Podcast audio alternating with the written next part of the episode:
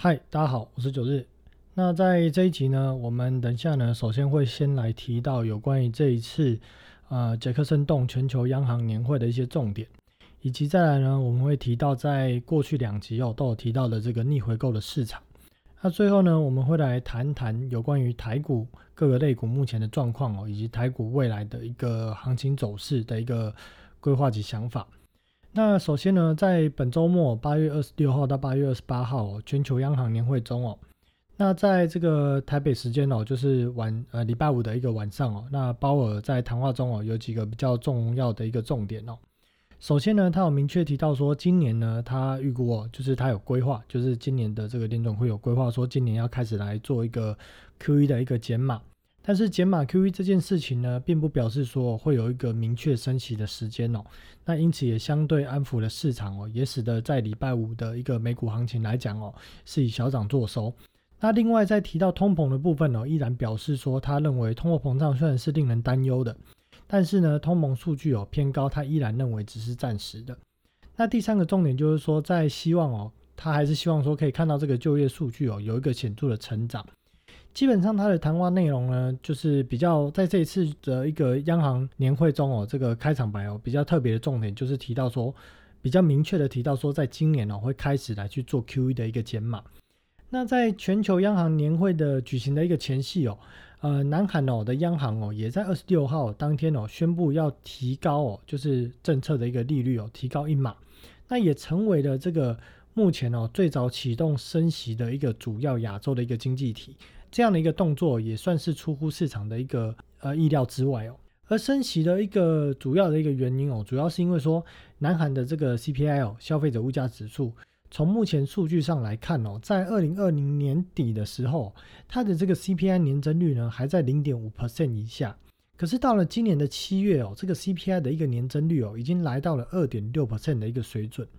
那显示说，在这个二零二零年美国开启无限 QE 之后呢？这个热钱是涌进了原物料的一个期货，并且炒高了相关原物料商品的一个价格，那也带动了许多国家哦各国的物价的上涨。因此，对于一些新兴国家的一个通膨率哦，其实呃到目前呢，二零二一年的一个下旬哦，已经造成一个显著的上升。那在这个逆回购市场的部分哦，过去我们可以看到，在过去两周来讲哦。这个逆回购市场停泊这个这个水位哦，已经站稳了一兆美元这样的一个现金量哦。那甚至到前几天，我们可以还可以看到说已经突破了一点一兆美元。那这个逆回购市场哦，我们在上期哦有去解释说，呃，这是一个什么样的一个机制哦？那有兴趣的听众朋友就可以来去呃前一期哦来去听听看。那为什么我们要特别去呃留意逆回购市场呢的一个金额呢？为什么要去特别去留意跟观察这件事情？主要是因为说这个金额哦，它显示的是目前整体市场上哦烂头寸的一个程度哦，达到多少的一个金额。那因为联总会为了避免这些现金呢在这个市场里面流窜哦，那甚至造成说隔夜拆款利率可能会变成负数的一个状况哦，进而造成投资人从货币市场基金哦去做赎回，危机整个金融系统的一个风险哦。因此，在六月初呢，联总会哦将支付逆回购的利率呢，从原本将近零个 percent 提升到零点零五 percent 这样的一个水准，同时也开放越来越多的一个货币基金哦，可以将钱存到逆回购市场里面。因此说，近期的逆回购市场的规模便一路的飙升。那我们简单来介绍一下，就是刚提到的货币市场基金。那货币市场基金哦，这个东西哦，它其实起源于是因为在一九七零年代哦，美国国内的商业银行，因为当时的法规对商业银行有许多的一个规范，使得商业银行呢无法使用利率的手段去吸引一些呃储户来去存钱。因此，在这样的一个条件之下哦，金融创新推动货币市场基金的一个应运而生。那主要的一个运作方式哦，就是说透过发行基金去吸引投资人、投资者。而基金主要的一个投资标的哦，大概有接近九成左右都是以政府发行的债券为主，变相的成为银行活期储蓄的一种商品。而目前呢，货币市场基金哦，也是目前大型银行融资的主要的一个管道。所以，如果当货币市场基金的一个投报率太差，甚至刚提到了可能出现负利率、负回报的一个状况，那对于投资人来说，他肯定立刻会将基金赎回，要拿回现金。那这个动作呢，对银行或基金公司来讲哦，如果有人大量赎回，它是需要呢在国债市场哦大量抛售国债哦，用来换取现金。而抛售国债的行为呢，会导致什么？就会导致国债的价格就下跌嘛。那反过来就是国债的值利率就会飙升。所以当国债值利率飙升的时候，超过一个水位来讲哦，呃，当它的一个值利率。它的一个报酬，呃，它的一个风险跟它的值利率是优于哦，可能 S M P 标普五百的一个某些特定股票的平均的一个值利率或报酬率的时候，就会导致一些投资股票的基金或者是资金哦，会抛售股票，转往低风险但是相对于值利率变好的国债市场。那这个时候呢，就会造成股票市场大幅的下跌，进而引发更多资金链断裂的状况发生。那过去有没有发生过这种状况呢？有哦。在二零零八年的九月，跟二零一九年的九月，以及二零二三年的三月哦，其实当时就是发生了货币市场基金有大幅赎回的状况，联动造成呢，在股票市场哦有较大幅度的一个回档。而过往因为美国的货币基金哦，从零八年之后，市场规模大概维持在二点五兆到三兆美元左右，但是在这个二零一九年哦，已经逐步这个规模一直成长到目前已经达到五兆美元这样的一个规模。那刚刚也提到嘛，主要的投资内容大概有百分之九十都是以政府发行的一个债券为主。那其中呢，美国货币基金哦占整体全球的市场规模大概在五成比重左右。那其次是中国的十六 percent。因此，针对这件事情哦，简单做个结论，就是说，隔夜拆款利率或者说短期银行间的隔夜拆款、隔夜借款利率的一个波动哦，是联准会最敏感也最关注的一个重点。接下来呢，我们来聊聊台股的一个部分哦。呃，台股几个主要的一个族群哦，航运类股呢，过去两周呢还是维持在一个横盘的一个整理，但是整体呢成交量哦，在这个上一集节目哦九日有提到，整个成交量一直在呈现下滑的一个状态，那显示说呃出现了一个就是激情过后，但是人气涣散、人气退潮的一个现象。那至于说航运类股还能不能反弹哦？呃，取决于短期套牢的一个投资人哦。他愿不愿意吸售？如果他愿意说啊，我觉得说这个股价跌很多了，我暂时不想卖。那整体的一个筹码短期有达到一个平衡哦，它有机会反弹。可是如果以目前的现形来讲哦，或以目前的基本面来讲哦，阳明跟长隆哦，如果要反弹超过两百块，应该是十分困难。那主要是因为说股价净值比太高，以及筹码过度凌乱了。那这边要补充一下，为什么航运股跟船厂股要用股价净值比？因为基本上，船厂或航运股它是属于景气循环的类股，所以它是用净值比来去做评价，而不是用本益比来去做评价。所以市场上呢，目前有很多的投资人或法人哦，他是用本益比在喊航运股的一个目标价。那九日是认为说，这样的一个说法其实听听就好，因为那种价格买单的也不会是他们，他们早就坐在车上哦，就是在那边喊，然后讲名义的话修啊，就是等着人家就是把股价给轰上去哦，他们等着要下车而已。那在船产的一个部分哦，呃，美国基础建设的一个题材哦，我们也看到也是呈现一个退烧的一个现象。那相关的一些钢铁呢，或者船产类股呈现一个高档震荡盘整的一个状况。那到底之后会是往上攻击，还是量能退潮之后会向下修正哦？那九日还是那个论点哦，因为美国基础建设的一个预算哦，至少要分十到十五年去平均分摊，加上过去台湾钢铁出口美国。占美国的进口比重其实只有七到八个 percent 左右而已，所以呢，我是认为说，在这个部分呢，还是不要去有太多的幻想或期待，基本面有什么大爆发的一个现象哦，它比较是属于在这个题材面的一个成分是比较大。那另外在面板的一个族群哦，大家可以去 Google 几个关键字哦，打上面板缺货，或者是所谓的面板涨价，那我们会看到哦，新闻几乎都出现在三月底到五月初。那再去对照一下友达、群创、彩晶的走势哦，那我们就可以看到说，其实看新闻做股票，那结果会是怎么样哦？大家可以去自己去接哦。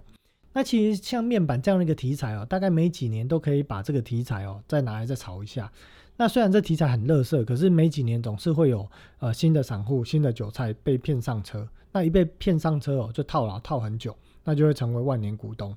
那其实九日早在五月二十三号，也就是节目的第二十一集哦，当时的节目就提醒大家说，友达跟群创要反弹回到二十八块以上哦，基本上是很困难。所以呢，如果纵使是套牢，该停损还是停损。那后来股价呢也就一路向下，那目前已经来到大概接近十七块左右这样的一个位置。那在电子股的一个部分哦，上周经历了小反弹之后，目前看起来还是量能不济，就是啊涨个一两天啊突然就没有。那目前因为也进入到第三季的最后一个月了，快要九月份了，那所以今年看起来电子真的可能是旺季不旺哦。那在台股指数的一个部分呢，上周有出现反弹，但是主要依然是靠着这个台积电、还有国泰金、富邦金去撑盘。那其实说实在的。这个指数再怎么涨哦，对大家也都是无感，因为指数涨啊，个股没有涨，没什么涨，幅度不成比例。可是指数一跌哦，股票就是比跌的比指数还要多。那其实这个如果位在这个高档的一个位阶哦，它是很明显的一个典型的出货盘。那也就是说，这个出货盘就是说，指数哦它会跌，那个股也会跌。可是当指数在涨的时候，个股呢它只有小涨，甚至哦还没什么反弹。那在搭配整体台股成交量持续退潮的一个状况下，呃，九日认为是说暂时在这个时间点哦，还没有什么崩盘的风险。但是在高档哦，许多的股票会持续被大户或被法人持续去出货的状况哦，会继续发生。而整个大盘的指数哦，依然哦，在未来的一个月到一个半月左右的一个时间哦，会维持在高档的一个震荡整理收敛。那至于崩盘的讯号会是什么呢？这其实主轴也是在九日在前几集一直都有在讲，就是紧盯台币对美元的汇率以及美元指数的一个走势。那台币的一个汇率哦，之前哦最低在六月初哦见到二十七点三七左右对于美元哦。那最近在横盘整理哦，到目前哦看起来还没有完成一个就是呃整理的一个形态，也就是说目前也还没有看到台币要走贬的一个迹象。而美元指数呢，在两周前呢突破了三月底的高点之后，也拉回做整理。那九日认为说，呃，在这个美元指数的这个月 K 形态上面它应该会再去做整理，打出第三只脚。但这个第三只脚哦，可能不会像之前那么低哦，它有可能会回到九十一块、九十一块出头来去做整理。那预估这样的一个整理的一个过程哦，应该还有一个多月出头的一个时间。所以整体台股指数在目前这个时间点来看哦。我认为呢，短期间内还是可以撑在高档哦，整个大的一个箱型区间，或者做三角收敛，就是一万六以上，但是一万八以下，哦这个高点是越来越低，那低点呢会慢慢的往上垫，做一个收敛。这样一个时间点哦，大概会整理一个多月左右的时间。可是个股部分呢，呃，大概哦，有些股票它就会从高档哦，默默的开始回档哦，大概三成到四成左右的位置来去做整理。而当指数哦一旦开始下行哦，个股就会再度出现大幅度的一个修正。那另外一个值得观察的重点就是哦，美国十年期债券的一个价格。那美国十年期债券的一个价格哦，在经历第一季哦一波跳楼之后，那也迎来了很多的一个抄底买盘。那历时五个月之后，目前形态也出现了涨不动的一个状况。因此，如果十年期债券价格哦再继续向下修正，反之就是所谓的殖利率上升嘛。那就要小心，今年在年初哦，科技股会有一段修正的一个状况发生。因此，九日预测说，未来在一个月到一个半月左右的一个时间点哦，美元会拉回整理，